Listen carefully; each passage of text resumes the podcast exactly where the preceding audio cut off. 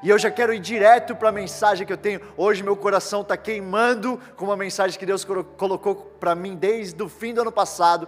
E eu sinto que tem algo para a gente nesse pós-sete noites, nesse embalo que a gente está vindo nessas últimas semanas, para a gente refletir sobre isso aqui. Eu quero começar com uma pergunta para você.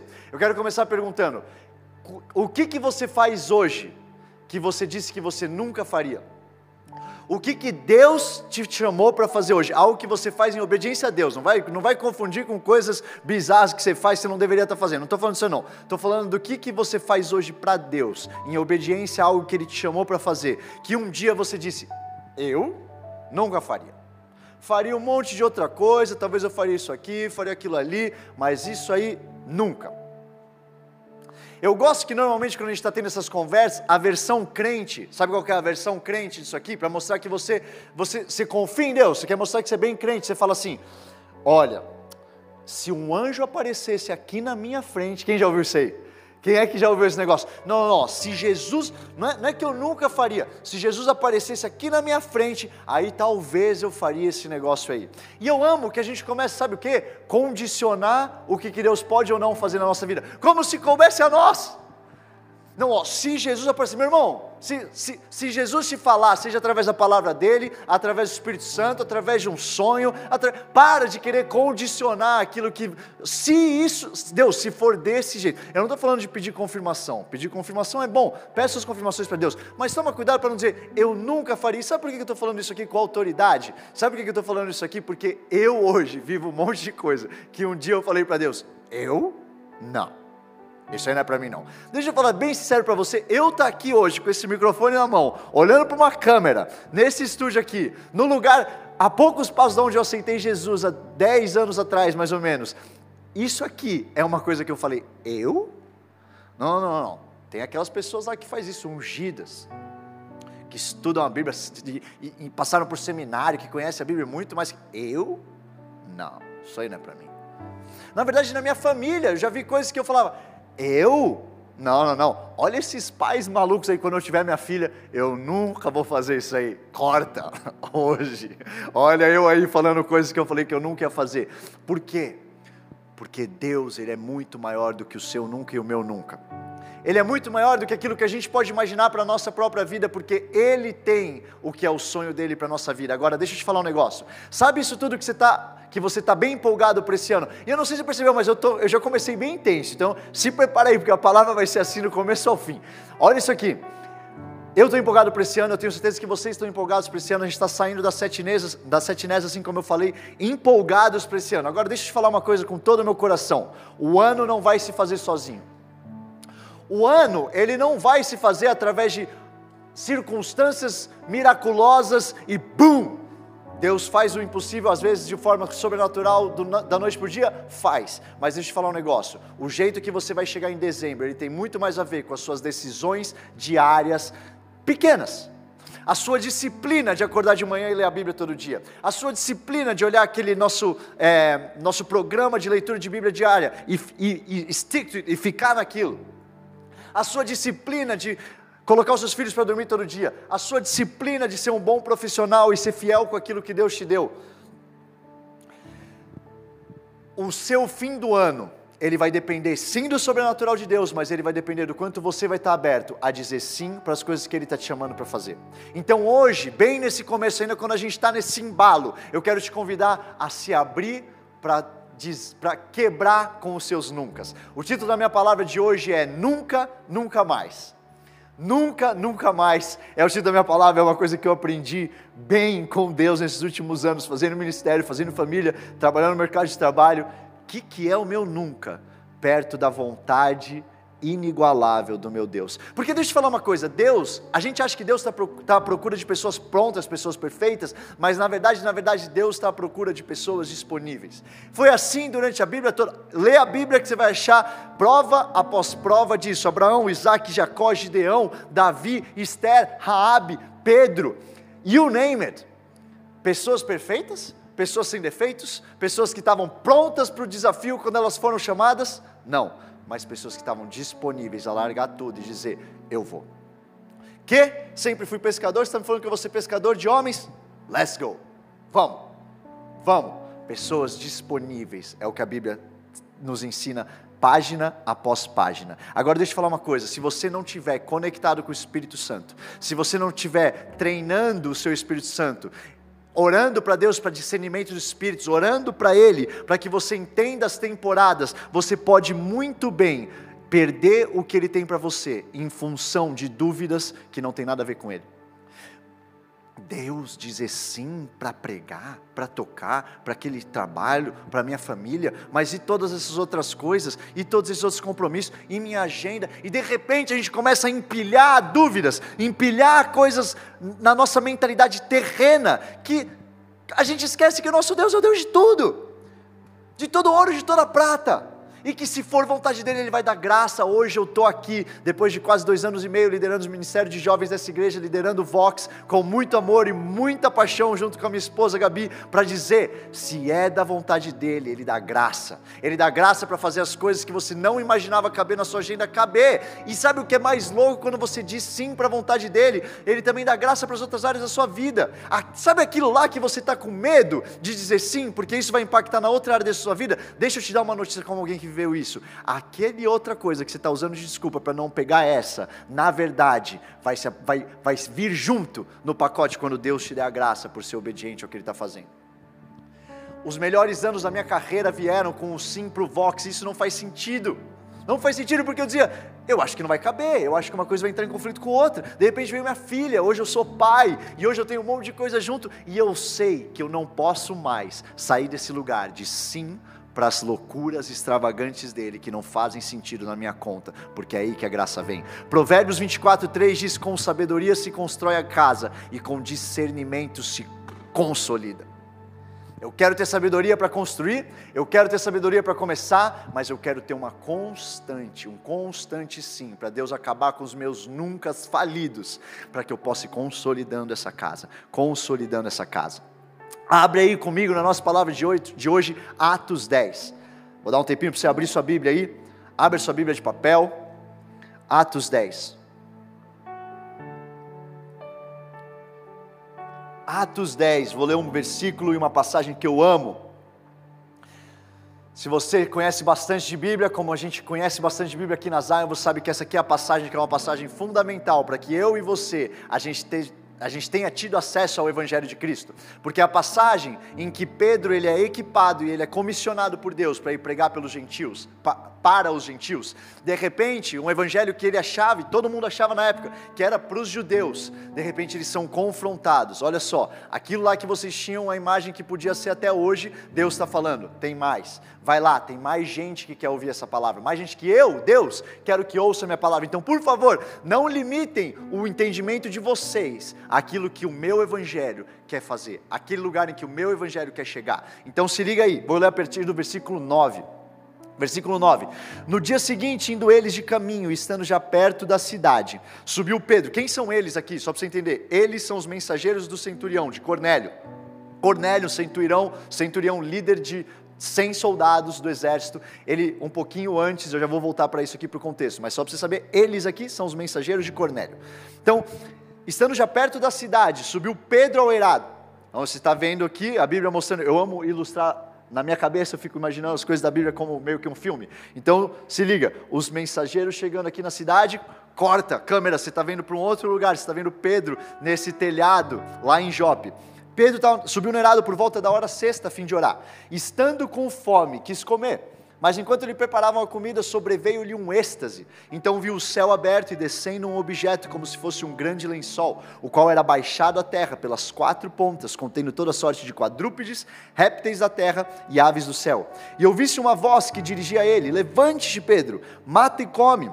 Mas Pedro replicou: De modo algum. Ou então, Nunca, jamais, Senhor, porque jamais comi coisa alguma comum e imunda.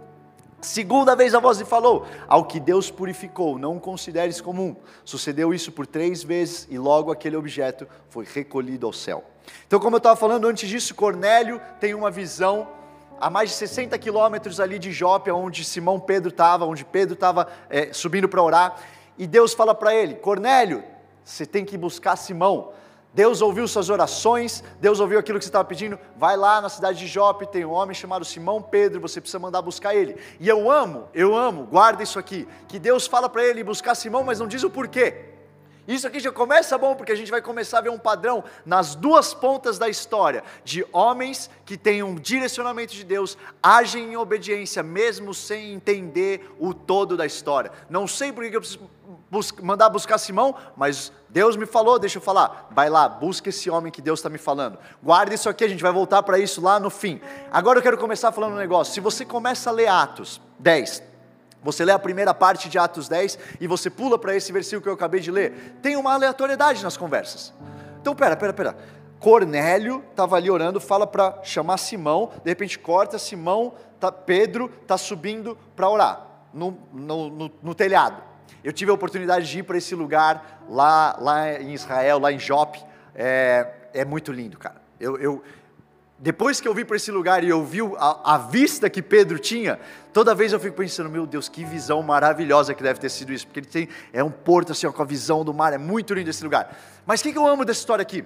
Se você não está ligado na história inteira, parece uma grande aleatoriedade. Um homem teve uma visão, Pedro subiu para orar. Deixa eu te falar um negócio: o que, que é a coisa que você está vivendo na sua vida, que parece aleatório, mas na verdade vai ser o começo do seu testemunho daqui 10 anos? O que, que na sua vida você está vivendo hoje que você está falando, Deus, eu não consigo conectar isso aqui. É, o Senhor me deu esse chamado e daí o Senhor me trouxe para trabalhar nesse lugar. Eu tenho, eu tenho um chamado para mudar essa esfera, mas hoje o Senhor está me pedindo para servir aqui na igreja. Senhor Deus, o, o, Senhor me falou que daqui 10 anos eu vou ser um pastor, mas agora o Senhor quer que eu esteja aqui no mercado de trabalho, e algo que hoje é aleatório para você, se você entende que a obediência de Deus, que prepara o começo, o meio e o fim, você entende o que é aleatório hoje, na verdade ele vai ser o começo do seu testemunho de amanhã. Eu quero declarar para você aquilo que não está fazendo sentido para você, aquilo que você está lendo o começo da história, dizendo, Deus, não sei onde é que esse negócio vai acabar. E se isso for o começo do seu testemunho, daqui dois, três, quatro, cinco, dez anos, porque você foi obediente aqui, mesmo sem entender o todo da história. Porque quem é que sabe que Cornélio não sabia o todo da história? Ele simplesmente obedeceu, vai lá e chama esse tal de Simão, sei lá o que vai acontecer depois, traz esse cara para cá, porque que Deus pediu? O que, que Deus pediu? Que você está hesitando com o seu nunca, porque você não sabe o todo da história. O que, que é? Porque eu amo uma frase que diz que a vida se vive do hoje para amanhã, mas se entende do amanhã para o hoje. Todos os maiores testemunhos da minha vida vida, eu olho para trás e quando eu comecei eu não fazia a menor ideia que ia terminar nesse lugar que terminou. E é a beleza desse testemunho que hoje eu posso dizer, começou aqui, começou com uma visão e eu, Deus, o que, que é isso aqui?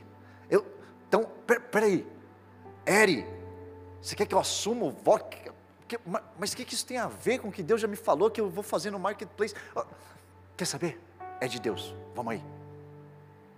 Eu tenho três serás para você hoje. Três serás, três perguntas para você guardar. Anota, eu quero te, eu quero te aconselhar fortemente. Se você não tiver ainda, vai aí, dá tempo. Pega a sua caneta, pega o seu papel, pega o seu bloco de notas do celular, aonde você quiser. Anota esses três serás. Eu quero te convidar a você refletir nesses três serás ao longo do seu ano. Primeiro será: será que vamos ir além da nossa necessidade momentânea? Será que vamos ir além da nossa necessidade momentânea? Deixa eu falar uma coisa, volta para o versículo que eu li lá no versículo 10. Tem uma coisa que me chamou a atenção quando eu estava lendo essa passagem, que não tinha visto das outras vezes, que é Pedro estava com fome. Tem algumas traduções que dizem Pedro estava com muita fome quando ele subiu para esse lado para orar. E eu fiquei pensando, me colocando no lugar de Pedro. Eu amo fazer isso porque Pedro é um cara que ele é um pouquinho mais fácil de conectar, né? Algumas vezes. Algumas vezes ele tipo assim, hum, Pedro, I feel your pain. Eu tô ligado que já passou essas coisas meio sem noção assim. Às vezes eu posso ser mais ou menos desse jeito. Pedro, então calma aí. Eles, eu tô morrendo de fome. E eu sou um cara, deixa eu falar um negócio para vocês. Eu sou um cara que eu fico chato com fome. Quem aí? Manda no chat aí se você é que nem eu. Quem aí da, da, do staff é que nem eu? Deixa eu ver vocês aí. Você fica chato com fome. Tá, eu sou um cara chato com fome. Eu começo a ficar meio, meio, meio impaciente, eu já começo tipo assim, cara, tá, tá demorando esse negócio aqui. Aquele, aquele buraco na barriga, manja aquele buraco na barriga? E eu fico imaginando eu subindo para orar com esse buraco na barriga. E de repente, Deus dá para Pedro uma visão cheia de comida. De repente, Deus dá para Pedro uma visão com um monte de comida e fala para ele: Pode comer, Pedro E você precisa entender, para entender o quanto isso aqui é chocante para Pedro, você precisa voltar lá para Levíticos 11. Levíticos 11 coloca o fundamento do que, que o povo judeu poderia comer e não poderia comer, e lá depois você estuda, tem bem claro, essas coisas aí que apareceram na visão, não era legal para o povo judeu comer, não era a lei de Deus, não, é, não dizia para ele comer isso. De repente ele dá uma visão com comida. E eu fico pensando se era uma comida que Pedro já teve vontade de comer antes. Mas ele dizia: Não, isso aqui, meu Deus, não deixa comer. E de repente, pum, visão de comida e diz: Pedro, mata e come. E eu fico pensando uma coisa: será que a minha necessidade pessoal nessa situação me fe, não me faria ver esses alimentos como Deus sabe de tudo que eu preciso? Senhor Deus, eu, eu subi aqui para orar, eu nem estava pensando nisso, mas o Senhor sabe que eu estou com esse buraco no estômago.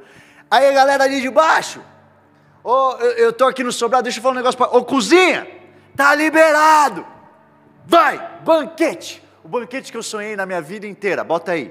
Manda, manda para cá, papai vai comer. Senta aqui, hoje eu vou ter o banquete de rei. O banquete de rei, está tudo liberado, eu vou comer. Mas, meu irmão, eu vou passar mal de comer hoje, porque Deus me falou que está tudo liberado eu comer essas paradas. Pode parecer ridículo isso aqui, mas eu queria que você começasse a pensar comigo: será, será, será que eu e você, a gente vai ser capaz de ir além da nossa necessidade momentânea para entender que Deus está falando com a gente? E Ele está falando e mais interessado do que em suprir só a minha necessidade momentânea, Ele está interessado em equipar a gente para a próxima temporada e enviar a gente para aquilo que Ele tem para a gente. Porque eu estou vendo um monte de jovem, eu estou vendo uma geração que ela está tão atraída e tão preocupada com o que precisa e o que eu e eu, e eu, e eu, e eu, que não consegue nem interpretar as visões de Deus, que na verdade Ele está te chamando para ir lá servir alguém, você está preocupado demais com o seu conforto pessoal.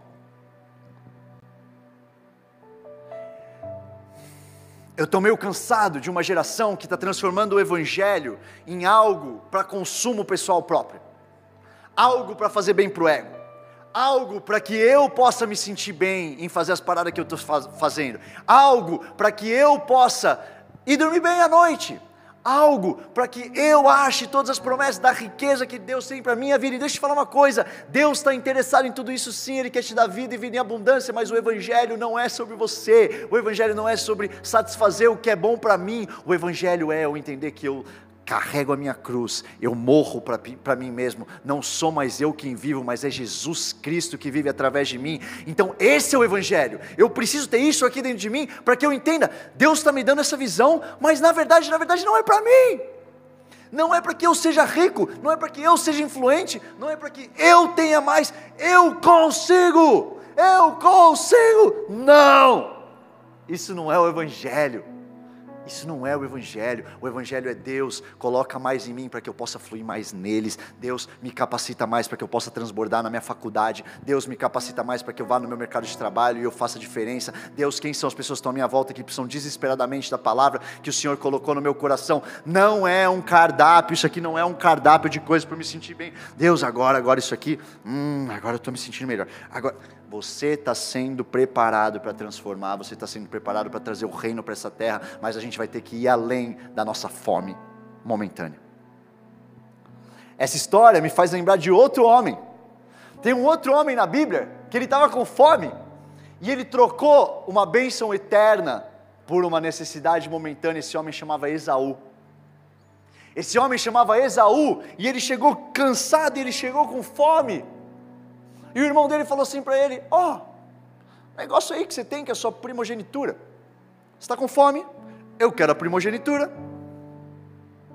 Temos um negócio. Bora.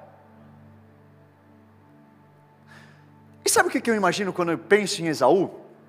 Eu não penso, eu não consigo pensar que Esaú fez essa troca sabendo que ele estava trocando. Eu não consigo pensar que Esaú falou: ah, a bênção Abraão, Isaac, Esaú, não. Não, não, não. Vamos fazer o seguinte: prato de comida, manda aí. Bem melhor. Manda, manda esse prato de comida para mim.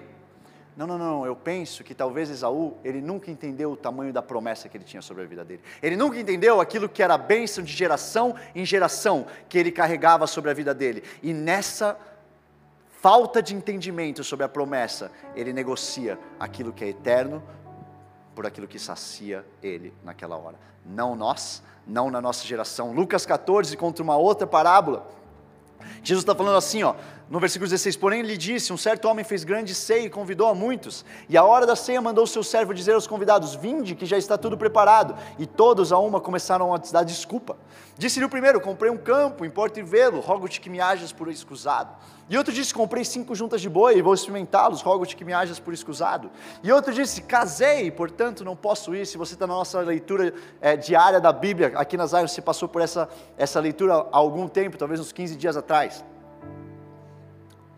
E Deus estava falando comigo: será que a gente vai estar disposto a dizer sim para o convite de Jesus? Ou será que a gente vai ficar caçando todas as desculpas do nosso bem-estar, do nosso conforto, daquilo que é para a gente hoje na terra? C.S. Lewis tem uma frase que eu amo, que ele fala o seguinte: ele fala, almeja o céu e você terá a terra de lambuja, almeja a terra e você não terá nenhum dos dois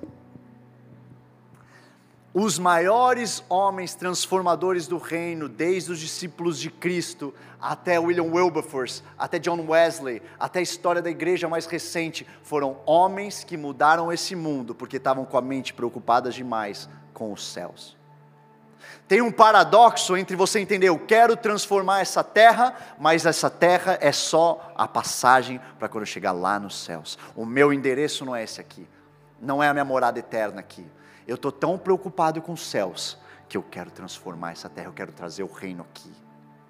Agora, se a gente estiver preocupado demais com a nossa fome, com as nossas preocupações, com as nossas belezas, com os nossos fãs no Instagram, com os no... Será que a gente vai conseguir transformar? É tanta preocupação, é tanta preocupação com aqui que eu nem percebo. E na verdade, na verdade, o evangelho parou de ser o evangelho. O evangelho é só ah, é uma das coisas que eu falo aqui, porque é legal, porque dá uns likes, porque, pô, olha o tanto de views que eu tive nisso aqui. E meu irmão, de repente você não está percebendo que um view desse, um view, se um vídeo tiver um view e for uma vida transformada, isso aqui é tanta celebração quanto milhões e milhões de views. Esse é o evangelho do nosso rei. É isso que ele nos chamou para criar. Não para você não ter influência, não entenda essa mensagem alta. Eu amo isso. Eu amo que a nossa voz ganhe repercussão. Eu amo, mas eu quero estar preocupado com a minha mensagem. Eu quero estar preocupado com o que eu estou vivendo hoje. E Deus, que o Senhor abençoe para que cheguem quantas pessoas o Senhor quiser. Filipenses 3, lá no versículo 13, fala o seguinte: Irmãos, quanto a mim, não julgo que haja alcançado, mas uma coisa é fácil, é que esquecendo-me das coisas que atrás ficam e avançando para as que estão diante de mim, prossigo para o alvo. Alguém escreve aí no chat, bem grande caps lock, prossigo para o alvo. Alguém escreve aí, eu vou prosseguir para o alvo, pelo prêmio da soberana vocação de Deus em Cristo Jesus. Outro dia eu estava vendo uma ilustração que eu amei, que é um foguete se você já viu um lançamento de um foguete, hoje em dia ele está bem mais tecnológico do que aqueles vídeos que a gente ficava vendo lá da chegada do homem na Lua, mas ainda assim, se você já viu um, um foguete sendo lançado, provavelmente você viu aquela, aquele fogo, aqueles propulsores lá embaixo que faz aquela camada de fogo. Você gostou do barulho, né? Você gostou do barulho? É esse barulho que ele faz. Vai fogo, fogo, fogo, fogo, fogo, e os propulsores lançam ele lá para longe, e ele vai, vai, vai, vai, vai, vai, vai. Agora, não sei se você já reparou que tem um determinado momento que esse foguete chega, que ele solta os propulsores. E se você é um foguete preocupado demais com o que te trouxe até ali, você vai pensar: ah, perdi os propulsores. Os propulsores que me deixaram até aqui, agora estou aqui em cima. O que, que, que eu faço nessa altura aqui sem meu propulsor? Deixa eu falar um negócio para você. Às vezes, aquilo que foi importante para te trazer até esse ano, até essa temporada, até esse mês, até essa fase da sua vida, vai se transformar em um peso se você não entender que está na hora de você buscar pelo próximo. E eu não estou falando só de coisa ruim, não. Ou melhor, eu não estou falando de coisa ruim aqui. Eu estou dizendo às vezes coisas que foram importantes para a última temporada. Eu estou falando de amizades, talvez eu estou falando de um emprego que foi importante para te trazer até aqui. Talvez eu estou falando de uma coisa que foi boa, mas que Deus está falando para você. E vem nos últimos tempos, talvez nas sete noites você sentiu. Será que é hora de você abrir mão disso? E você está dizendo, Deus, mas meu propulsor me trouxe até aqui. Agora eu estou aqui altão. E Deus está falando: talvez, se você não conseguir discernir o tempo e entender que isso aqui foi importante até agora, mas agora vai se transformar numa mochila pesada para sua escalada, você vai ficar tão apegado e tão apegado e tão apegado que você vai esquecer da dependência de quem te deu essa força para subir no primeiro lugar. Isso aqui me lembra também, sabe do que? Da mulher de Ló. Quem aí, como eu, já leu a passagem da mulher de Ló e falou: uma olhadinha só, uma tadinha, tadinha dela, uma olhadinha só, pum, perdeu. Só que Deus começou a falar comigo: será, será que a olhada para trás que Deus estava impedindo ela para de dar e que eu acredito que Ele está falando hoje comigo e com você, ela não tem a ver com algo que você vê de fora na cidade e que você começa a ter saudade e que você começa a. Será? Se, a, ali estava confortável. Lembra do povo do Egito? Me tirou do Egito para estar tá aqui no deserto. O povo de Israel, desculpa, saindo do Egito. Para morrer no deserto deixava lá. Não, deixava lá. Deixava lá como escravo. Deixa, co, co, como assim deixava lá?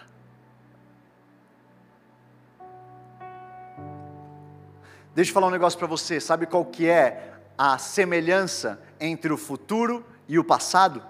A semelhança entre o futuro e o passado é que os dois são fictícios. André, como assim? Você está ficando maluco? Não, não, não. Para e pensa comigo aqui. O futuro, você não sabe o que é, você está imaginando coisas que podem ver. Agora, se eu te falar que o passado também é uma versão criada pelas suas memórias selecionadas do que foi. Quem aí já saiu de um trabalho? Quem aí já saiu de uma faculdade? Quem aí já saiu de uma amizade? Já saiu de um relacionamento que você orou para sair? Que te fazia mal? Que você dia e noite acordava dizendo: Jesus, eu preciso sair disso aqui. E de repente você sai e você olha para trás e você fala: hum, não era tão mal. Hum, hum. Por quê? Porque você está selecionando as memórias boas, você está criando uma memória a partir de uma seleção de memórias que fazem sentido para você naquele momento. Quem aí não passou por isso? Ah, eu larguei aquele namorado zoado que eu tinha, mas quando bate a cara, sexta-noite era bom assistir um negocinho na Netflix, era bom ter aquele rolê no cinema. Ah, não era tão ruim assim, vai. Quando ele falava aquelas paradas zoadas de mim para os amigos dele, não era tão zoado assim. Era sim! Vai, insiste, passa esse período de carência. Se Deus falou para você que aquela não era a pessoa, continua, você é muito melhor que isso. Eu não sei para que eu estou falando isso, não era nem programado, mas recebe aí, pelo amor de Deus. Deus tem mais para você agora, se você ficar. Deus tem mais para você, às vezes é difícil, às vezes envolve o seu nunca, às vezes envolve a obediência mesmo quando dói na sexta-feira à noite, às vezes envolve a obediência mesmo quando o salário não está caindo e aquele emprego que você tanto gostava era bem zoado, as pessoas eram zoadas, te levavam a fazer coisa ruim, mas pingava um salarinho no fim do mês e de repente você está se apaixonando por coisas do passado que não tem nada a ver com o motivo de que Deus te tirou de lá, porque se Ele te tirou de lá, Ele vai, vai prover para essa sua próxima temporada. Se liga aí, Ageu 2. Ageu 2. Ageu 2,9 é um versículo que a gente ama falar, e eu sinto isso, eu senti isso no fim do ano passado para a gente como Zion. Eu senti isso para a gente como Vox, mas eu sinto que é para a gente corporativamente. Ageu 2,9 diz: você provavelmente já escutou e já sabe esse versículo. A glória dessa última casa será maior do que da primeira, diz o Senhor dos Exércitos, e neste lugar darei a paz, diz o Senhor dos Exércitos. Amém. Eu acredito nisso, eu acredito que nosso Deus é o Deus que se move de glória em glória. Eu acredito que está vindo para a gente como Vox, como, como jovens dessa nação, como Zion, como igreja de Cristo. Aquilo que está vindo é enorme. Nosso Deus faz a gente se mover de glória em glória, e que privilégio a gente estar tá aqui. Agora volta um pouquinho comigo, num versículo que não é tão conhecido assim, mas ele acontece antes dessa dessa, dessa grande profecia, desse grande é, é, direcionamento de Deus.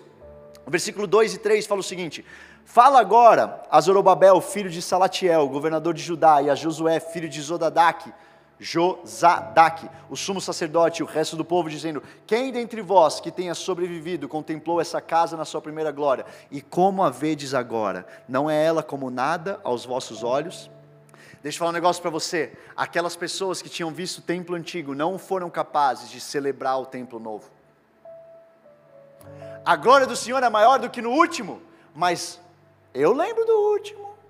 O último, o último era massa, hein? O último tinha uns negócios ali que, que era confortável. O, o último, eu lembro do último. Então, eu fiquei tão apaixonado pela planta do último que eu não consigo celebrar aquilo que está acontecendo da glória maior nessa casa, porque eu estou tão apaixonado pela memória que eu tinha da última. Abre o coração aí para ouvir de um negócio. Eu cheguei aqui na Zion, eu aceitei Jesus, como eu falei para vocês aqui na Zion, conheci ele em 2000, quando eu tinha 22 anos. 2012 foi o dia que eu cheguei aqui na, na época Monte Sião. Nesse lugar que a gente está gravando, era o lugar que a gente tinha culto, ele era um lugar que ele não enchia nos cultos, era um lugar que quando eu entrei, eu falei, nossa Deus, mas eu sempre ouvi daquelas igrejas enormes, e agora eu estou num lugar, cara, é tão família, tem, tem uma coisa aqui que é, que é tão especial, e eu, e eu comecei a vir, aceitei Jesus, e eu cresci nessa casa, acompanhado pelos líderes daqui. Eu sou tão grato e honro a vida deles sempre que eu posso, porque eu hoje ando naquilo que é as costas de gigantes do que eles pagaram o preço e do que eles viveram. Agora, sabe o que eu acho que é uma armadilha que eu estou vendo alguns das pessoas que talvez têm mais tempo de casa cair? E é um lugar que eu quero te convencer por aquilo que Deus falou comigo. Eu não quero te convencer nada, eu só quero falar o que Deus falou comigo e quem convence é o Espírito Santo. era bom o que estava lá atrás. Eu, eu, eu lembro daquela igreja, eu lembro dos cultos que tinham. Se você for uma pessoa que estiver preocupado demais com as suas necessidades e quanto você vai viver algo confortável, talvez você seja uma pessoa que vai ter dificuldade aqui de comemorar tudo aquilo que ele está fazendo. Porque eu ouço pessoas dizendo: antes eu conseguia estacionar meu carro fácil. Antes eu chegava lá no estacionamento, não tinha esse problema de pôr um monte de carro esperar fila. Sabe uma coisa que eu amei de ver na Setness? Nossos membros, a galera aqui da casa, todo mundo ali, chegando, cara, seis horas, duas horas antes. Eu ouvi dizer que, na verdade, que no domingo, teve gente que chegou onze da manhã.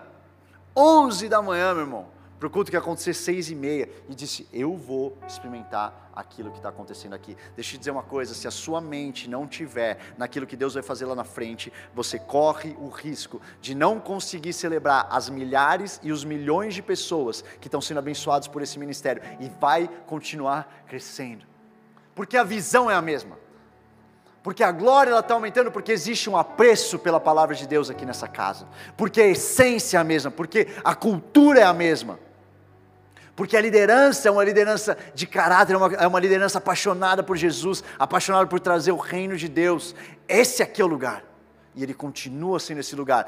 É um pouco mais difícil, é um pouco mais difícil, mas sabe o que? Nesses 10 anos eu vi milhares de pessoas tendo a vida delas transformadas, e eu vou celebrar isso. Eu vou ser aquele que não me importa o quanto apertado eu vou estar, não me importa o quão quente vai estar, não me importa o quão difícil vai ser estacionar meu carro, eu vou estar celebrando, porque a glória está nesse lugar, a glória de Deus. É diferente de lá de trás? É diferente de lá de trás, mas glória a Deus, porque é a glória dele, porque a presença dele continua estando aqui. Eu não vou deixar a minha familiaridade com o passado atrapalhar a minha experiência no presente. Eu não vou deixar, não vou deixar. Lembra de Jesus? Voltando lá para a cidade dele, é tão familiar. Esse aí é o servo do carpinteiro. Às vezes eu acho que a gente é mal acostumado aqui na Zion, porque a gente vive tanto isso aqui, a gente vive tanto ambiente com sinais, milagres, maravilhas, que a gente vê nas sete noites 400 curas e é, eu já vi. Meu irmão, 400 curas, a gente está tá celebrando, pulando no alto, quebrando. Não, quebrando tudo não, segura aí, não, não se empolga, André. A gente tem que estar tá celebrando, jogando as coisas para cima, cadeira para o alto Às vezes eu me empolgo. Segura aí, galera, tá tudo bem. Você está vendo que eu estou empolgado para essa mensagem aqui. E eu sei que você está também. A gente tem que estar tá celebrando, cara. Sabe o que, que eu me lembro? Se você estava aqui com a gente no ano passado, você lembra que o Retiro Vox ele esgotou em 24 horas quando a gente abriu a inscrição? E, e, e eu conheci duas pessoas quando eu estava lá no Retiro, que elas chegaram para mim e disseram: André, a gente veio lá de Minas Gerais. E Deus disse: Mas vocês têm família aqui em São Paulo? Vocês, vocês estavam numa temporada aqui vieram para o Retiro? Elas falaram: Não a gente acompanha vocês, a Zion, por, por, pelo, pelo online. E a gente ficou sabendo que ter o retiro e a gente precisamos estar tá lá. E como a gente não conseguiu rápido, a gente abria aquele site, a gente ficava, eu ficava trabalhando, eu ficava com a tela dando refresh até aparecer alguma coisa, apareceu um por milagre de Deus, depois apareceu outro por milagre de Deus, e eu fui para aquele lugar, eu falei, eu não sei nem como você conseguiu fazer isso. Provavelmente você pegou a vaga de alguma pessoa que cancelou e você estava ali, mas era tanta fome para experimentar aquilo que ela estava ali no refresh. E ela estava ali no refresh. E às vezes, porque a gente está tão perto, às vezes porque a gente está tão familiarizado, às vezes porque a gente viu aquela planta lá, a gente não consegue honrar aquilo que é. Não é? José, o filho do carpinteiro. Oh, Jesus, o filho do carpinteiro. Esse. Que a familiaridade não nos impeça de abrir mão para o novo. Não vai ser o meu nunca que vai impedir de Deus agir. Vamos continuar lá em Atos 10. Vamos continuar lá em Atos 10. Atos 10, a partir do versículo 17, fala o seguinte: Enquanto Pedro estava perplexo sobre qual seria o significado da visão, eis que homens enviados da parte de Cornélio, tendo perguntado pela casa de Simão, pararam junto à porta e, chamando, indagavam se estava ali hospedado Simão, por sobrenome Pedro. Enquanto Pedro meditava, enquanto meditava Pedro ali, oh, desculpa, enquanto meditava Pedro acerca da visão, disse-lhe o Espírito: Estão aí dois homens que te procuram, levanta-te, pois, desce e vai com eles, nada duvidando. Alguém escreve bem grande aí, nada duvidando, porque eu os enviei. Tá bom. Enquanto Pedro estava perplexo sobre o significado da visão, talvez você esteja perplexo pós sete noites, talvez esteja perplexo com aquilo que Deus está derramando sobre a sua vida. Deixa eu falar, enquanto você está perplexo, Deus está mandando homens na sua porta, será que você vai estar atento para ir com eles sem duvidar? Está perplexo, está tudo bem, eu estou perplexo, não estou entendendo nada, Deus, o que é isso aqui? Lençolzão, beleza, eu não entendi que é para minha fome, que não é para matar minha fome, mas que que é esse negócio aqui? Que piração é essa aqui? De repente Deus fala: tem dois homens aí, não duvida, só vai. Sabe o que, que Pedro não fez? Pedro não duvidou se era de Deus, Pedro não achou que não era com ele, Pedro não achou que não daria conta, sabe por quê? abre o seu coração para ouvir isso aqui. De onde Pedro veio, não tinha mais lugar para Simão. De onde Pedro veio, não tinha mais lugar para Simão. Eu quero te falar hoje, nesse dia, da onde o você, o seu nome veio, não tem mais lugar para aquele seu antigo eu. Não tem mais lugar. Não tem mais lugar. Sabe por quê? Porque tem um mal corroendo os nossos jovens. Eu não vou nem dizer jovens, porque eu sinto isso todo mundo. Eu, eu falo com as pessoas, isso aqui está all over the place, que chama síndrome do impostor. A síndrome do impostor é aquela sensação de quando você é convidado e quando você está num lugar que você fala: um dia eles vão descobrir que eu sou uma farsa. Um dia eles vão descobrir que eles chamaram a pessoa errada. Um dia eles vão descobrir que eu não tenho tanta capacidade assim, e você vive dia após dia numa tristeza, tentando se proteger por todos os lados com um falso eu, dizendo: não chega muito perto aqui, senão você vai ver. Você vai ver que eu não leio tanto a Bíblia. Você vai ver que eu não, talvez eu não sou tão assim espiritual quanto você acha. E a gente vive a nossa vida auto-sabotando.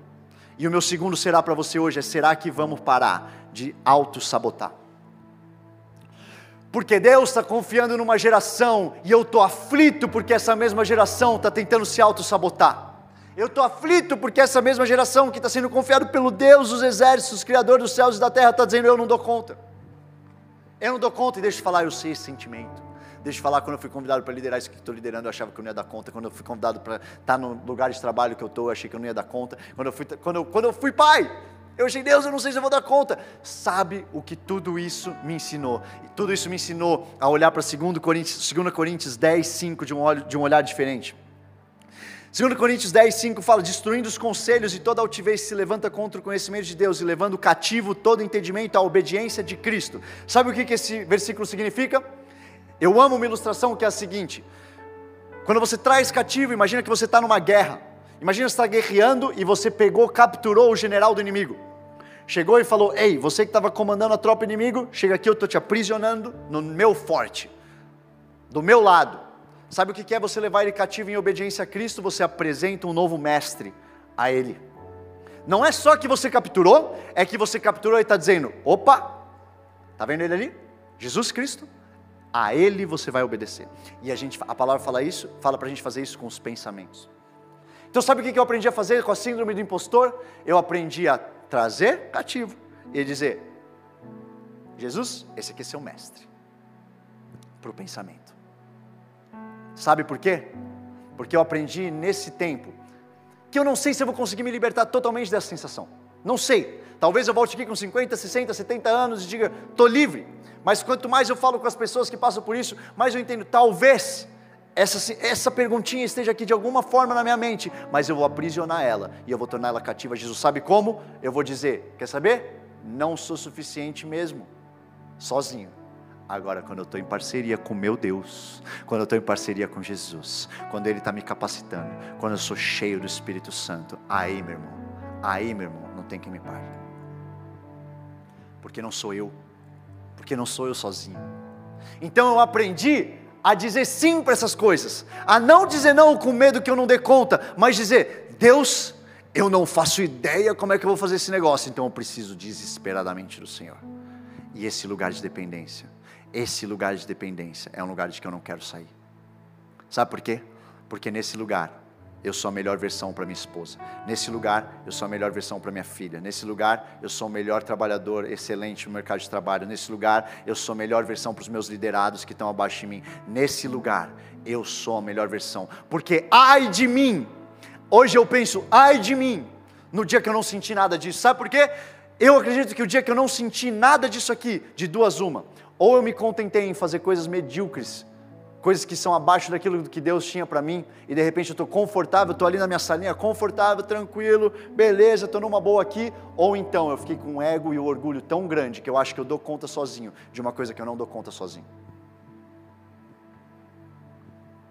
Não comigo, eu vou estar nesse lugar de dependência. Hoje eu chego para o pastor Tel e falo, pastor Tel, quero mais. Manda aí, eu quero os convites, eu quero as propostas de trabalho, eu quero as loucuras de Deus, eu quero os sonhos dele para minha família, eu quero a visão maior, eu quero mais, porque esse mais me coloca num lugar de dependência, não da minha força, não do meu trabalho, não do meu intelecto, mas do meu papai. Não vou sair desse lugar, eu não vou sair desse lugar, eu não vou sair seu lugar.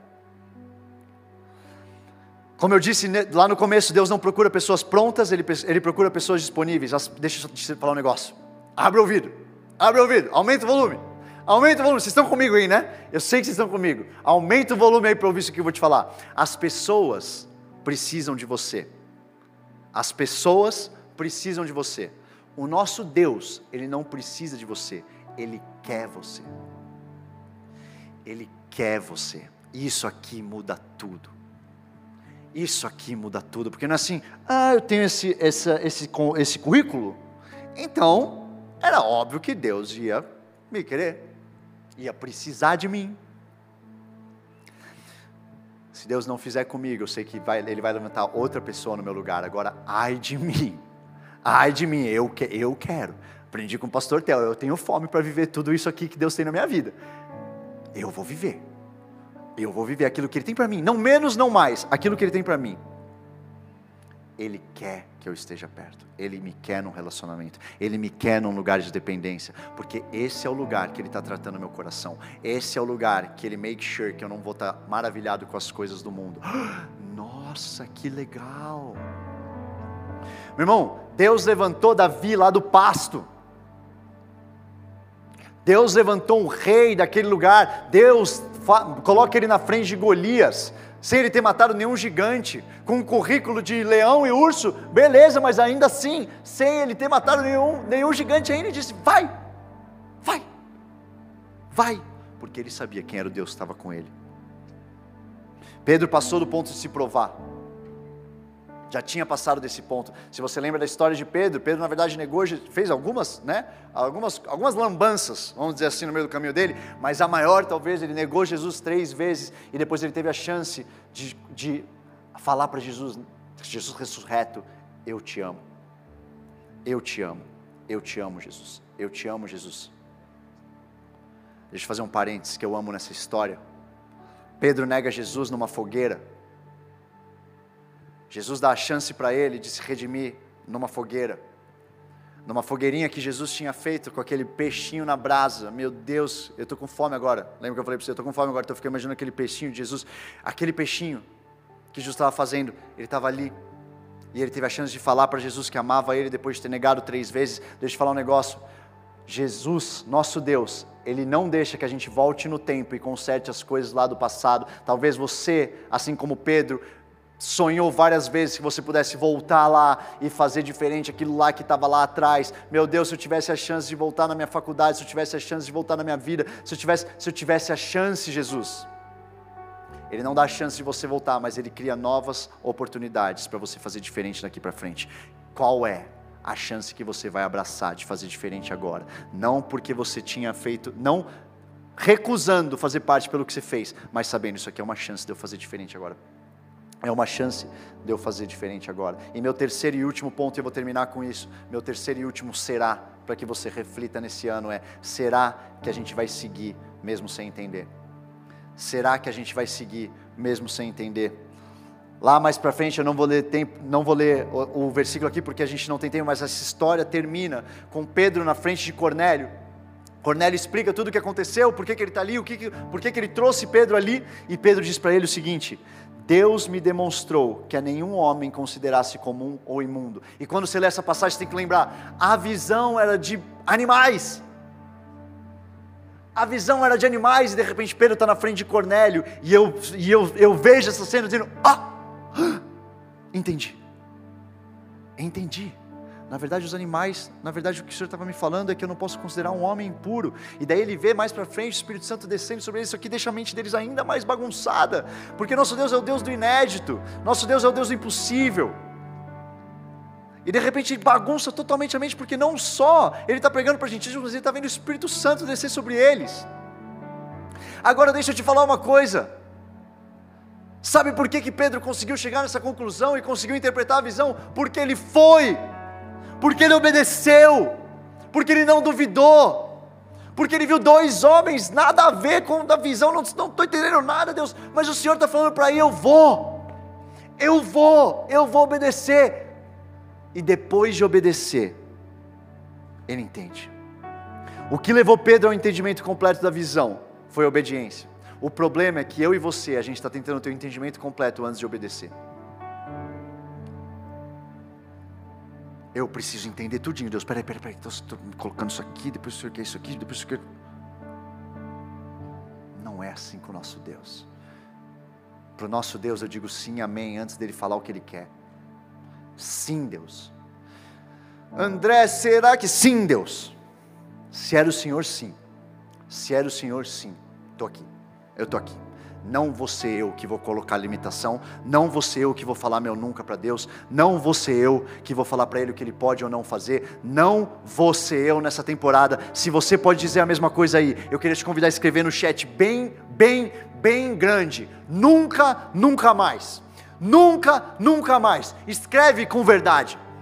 Fala, declara isso aí se você estiver na sua casa, aumenta o volume da sua voz e fala: eu nunca mais vou dizer nunca para aquilo que é de Deus. Eu quero ver uma geração, eu quero ver uma geração que vai se levantar nas promessas dele. Eu quero ver uma geração que vai ser tão apaixonada por ele, que vai dizer sim antes mesmo dele falar, antes mesmo de eu entender, antes mesmo de fazer sentido. Nesse pós sete noites, será que eu e você a gente vai dizer sim para as coisas mais malucas dele, com fé que a gente vai entender no meio do caminho? Com fé que se é Ele que está chamando, Ele vai prover. Se é Ele que está falando para você ir para aquele casamento, se é Ele, noivos, noivos que estão aqui, se é dele, isso aqui, se você tiver a confirmação nele, Ele vai prover se é dele a vontade de você ter um filho, ele vai prover. Para de ficar controlado por uma mão, para de ficar controlado se o dinheiro vai dar, se o dinheiro não vai dar, e começa a abraçar as promessas de Deus. Se ele que pediu para você sair desse trabalho, se ele que pediu para você servir no lugar que você está servindo, se ele que pediu, vai, vai, abraça. Abraça, existe graça na obediência com alegria, existe graça quando a gente faz entendendo, papaizinho, papaizinho, é o Senhor que está me chamando, eu vou. Hoje eu declaro, eu vou terminar orando por você, eu declaro em nome de Jesus, toda dúvida caindo por terra, todo espírito de confusão que tentou confundir as palavras que você recebeu nessa, nesse começo de ano com algo que é natural, com algo que não vai dar conta, com finanças, qualquer coisa natural que está te impedindo de seguir o sobrenatural dele, eu cancelo agora em nome de Jesus. Coloca a mão na sua mente, eu quero orar sobre você.